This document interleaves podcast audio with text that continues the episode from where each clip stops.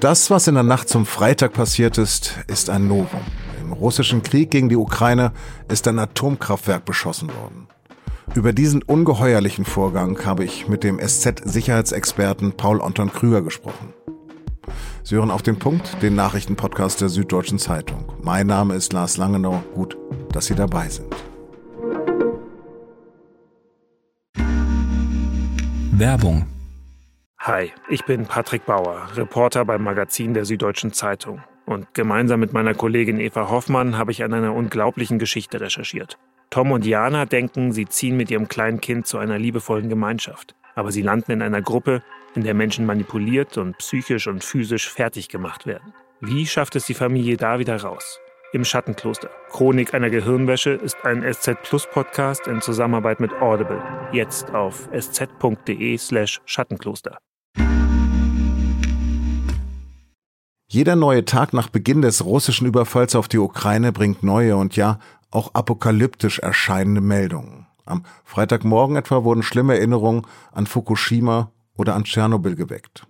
Doch diesmal war kein menschliches Versagen oder eine Naturkatastrophe die Ursache. In der Nacht von Donnerstag auf Freitag wurde ein AKW in der Ukraine beschossen.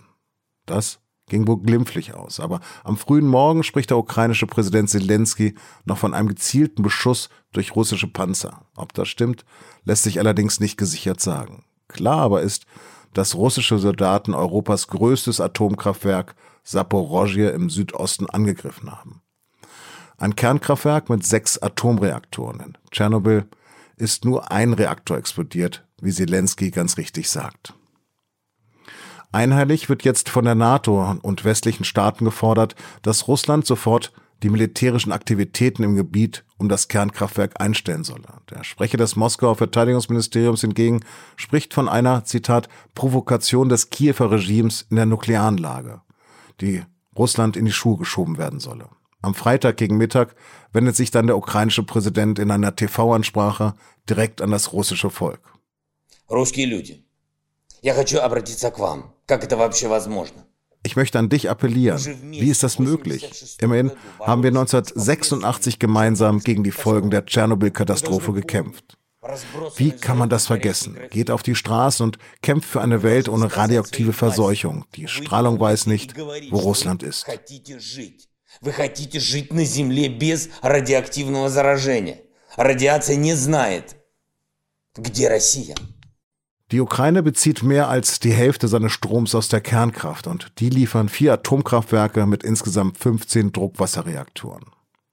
Am Freitag hat sich auch die internationale Atomenergiebehörde in Wien zur Situation geäußert. Der IAEA-Generaldirektor der Argentinier Rafael Marino Grossi drückt da seine große Sorge aus, sagt, man habe Glück gehabt, dass keine Strahlung freigesetzt wurde.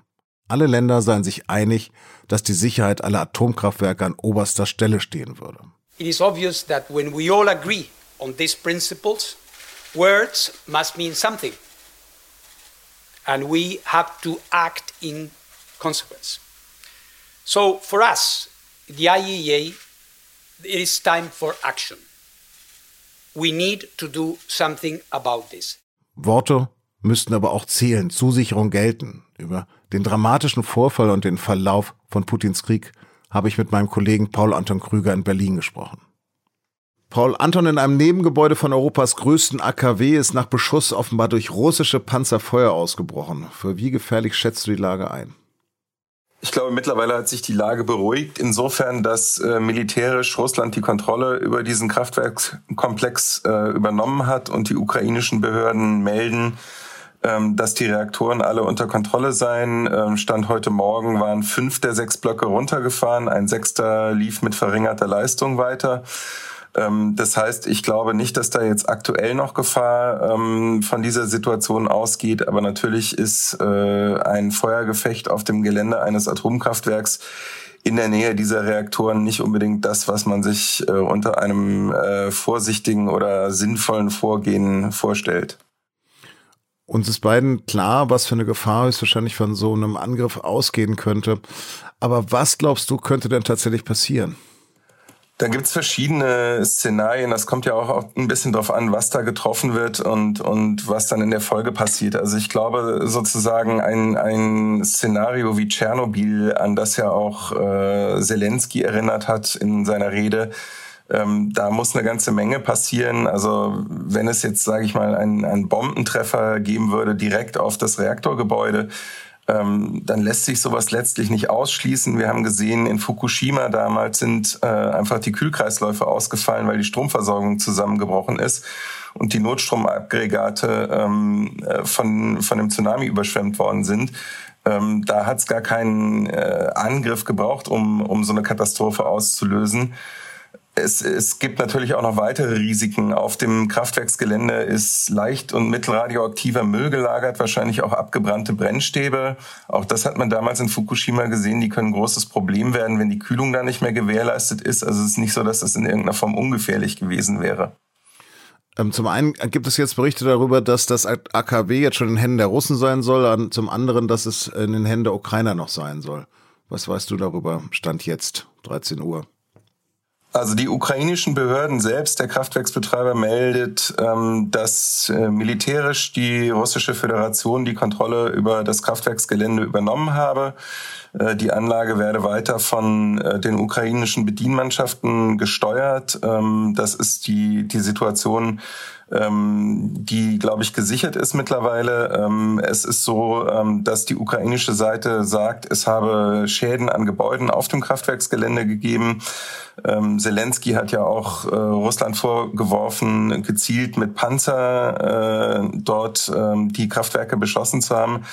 Für das Letztgenannte sehe ich jetzt im Moment keine Belege, aber dass es Kämpfe in unmittelbarer Nähe ähm, der Reaktoren gegeben hat, das ist auf Videobildern von Überwachungskameras von dem Gelände zu erkennen, ja. Also sind diese Kernkraftwerke erklärtes Kriegsziel der Russen? Ja, es ist, glaube ich, das erklärte Kriegsziel der Russen, strategisch wichtige Einrichtungen in der Ukraine einzunehmen und sich die Kontrolle über den Staat zu verschaffen. Ähm, wir haben jetzt eine erste äh, Episode gehabt rund um Tschernobyl, ähm, das 1986 havarierte Kraftwerk. Da kam diese Frage auch schon auf.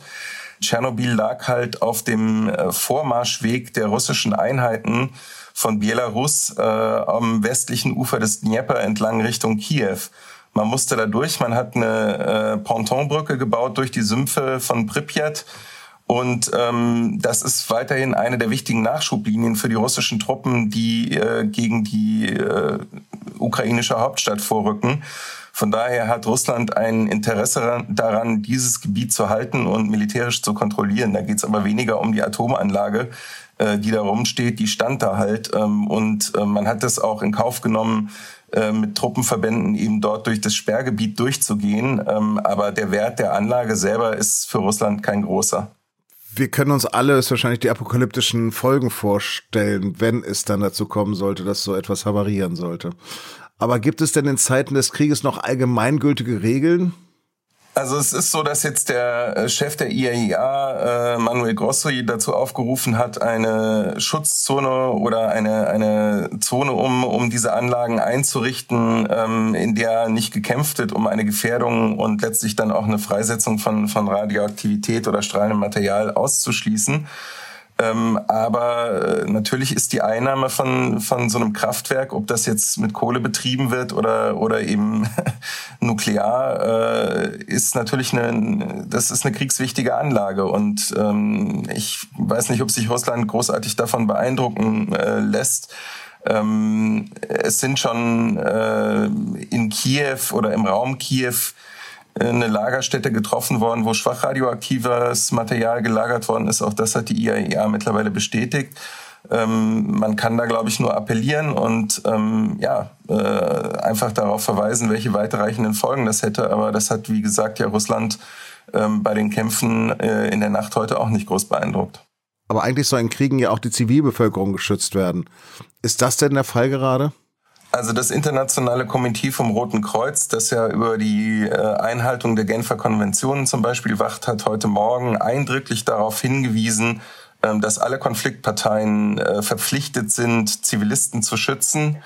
Es gibt Situationen wie zum Beispiel um die Hafenstadt Mariupol am Asowschen Meer, die offenbar eingekesselt ist, von allen Seiten von russischen Truppen beschossen wird, ähm, wo äh, wichtige Einrichtungen, also Stromversorgung, Wasserversorgung und auch die Versorgung mit Fernwärme unterbrochen oder teilweise auch zerstört worden sind, ähm, wo Menschen sich nicht mehr mit Lebensmitteln versorgen können, ähm, weil sie wegen der Kampfhandlungen ihre Häuser nicht verlassen können oder auch die, die Zufahrtsstraßen oder die Nachschubwege eben unterbrochen sind.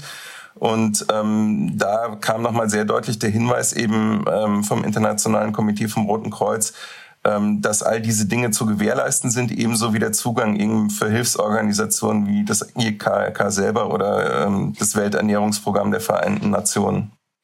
Am Anfang des Krieges habe ich mehrfach gehört, dass die Ukrainer 14 Tage militärischen Widerstand leisten können. Jetzt sind wir am neunten Tag. Wie lange erwartest du, dass sich dieser Krieg noch ziehen könnte? Ich glaube, das ist ganz schwer zu prophezeien. Ähm, man muss auch auf die, auf die Gesamtsituation schauen. Also ähm, es ist, glaube ich, relativ klar, dass die russischen Einheiten ähm, im Großraum Kiew auf sehr erbitterten Widerstand getroffen sind ähm, und ähm, dass das dort noch einige Zeit weitergehen wird. Ähm, wir sehen, dass sie logistische Schwierigkeiten haben. Sie kriegen den Nachschub nicht dahin, wo sie ihn brauchen. Ähm, sie können sich nicht so bewegen, wie sie das vielleicht geplant hatten. Es gibt andere Angriffsachsen, wo russische Verbände sehr viel schneller vorankommen. Im Prinzip sind sie von der Krim ähm, entlang der Küsten des Schwarzen Meeres und des Asowschen Meeres relativ weit gekommen. Äh, die Tatsache, dass Mariupol von allen Seiten eingeschlossen ist, spricht dafür, dass sie die Küstenlinie mehr oder weniger äh, kontrollieren und ähm, da sieht man, ähm, dass andere Ziele ähm, der russischen Militäroperation doch relativ schnell erreicht worden sind. Man kann das aber jetzt nicht auf das ganze Land irgendwie äh, sagen, wie lange das noch dauert. Ich würde davon ausgehen, dass selbst wenn sie militärisch äh, schnelle Erfolge erzielen können, die russischen Truppen es weiterhin Widerstand geben wird. Und das ähm, ist, glaube ich, eine Perspektive, auf die man sich einstellen muss, dass das ein, ein sehr langer und dann auch schmutziger Krieg werden könnte.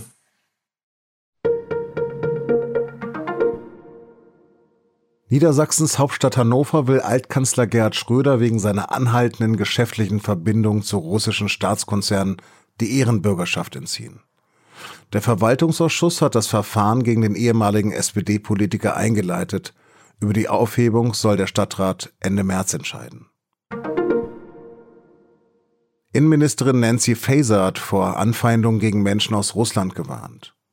Der entsetzliche Angriffskrieg gegen die Ukraine ist Putins Krieg. Er ist nicht der Krieg der Menschen mit russischen Wurzeln, die in Deutschland leben. Das sagte die SPD-Politikerin am Freitag in Berlin. Dieser Konflikt dürfe weder auf dem Rücken von Ukrainerinnen und Ukrainern noch von Russinnen und Russen in Deutschland ausgetragen werden. Die Proteste gegen den Krieg seien bisher friedlich und breit getragen, sagte sie weiter, und das solle so bleiben.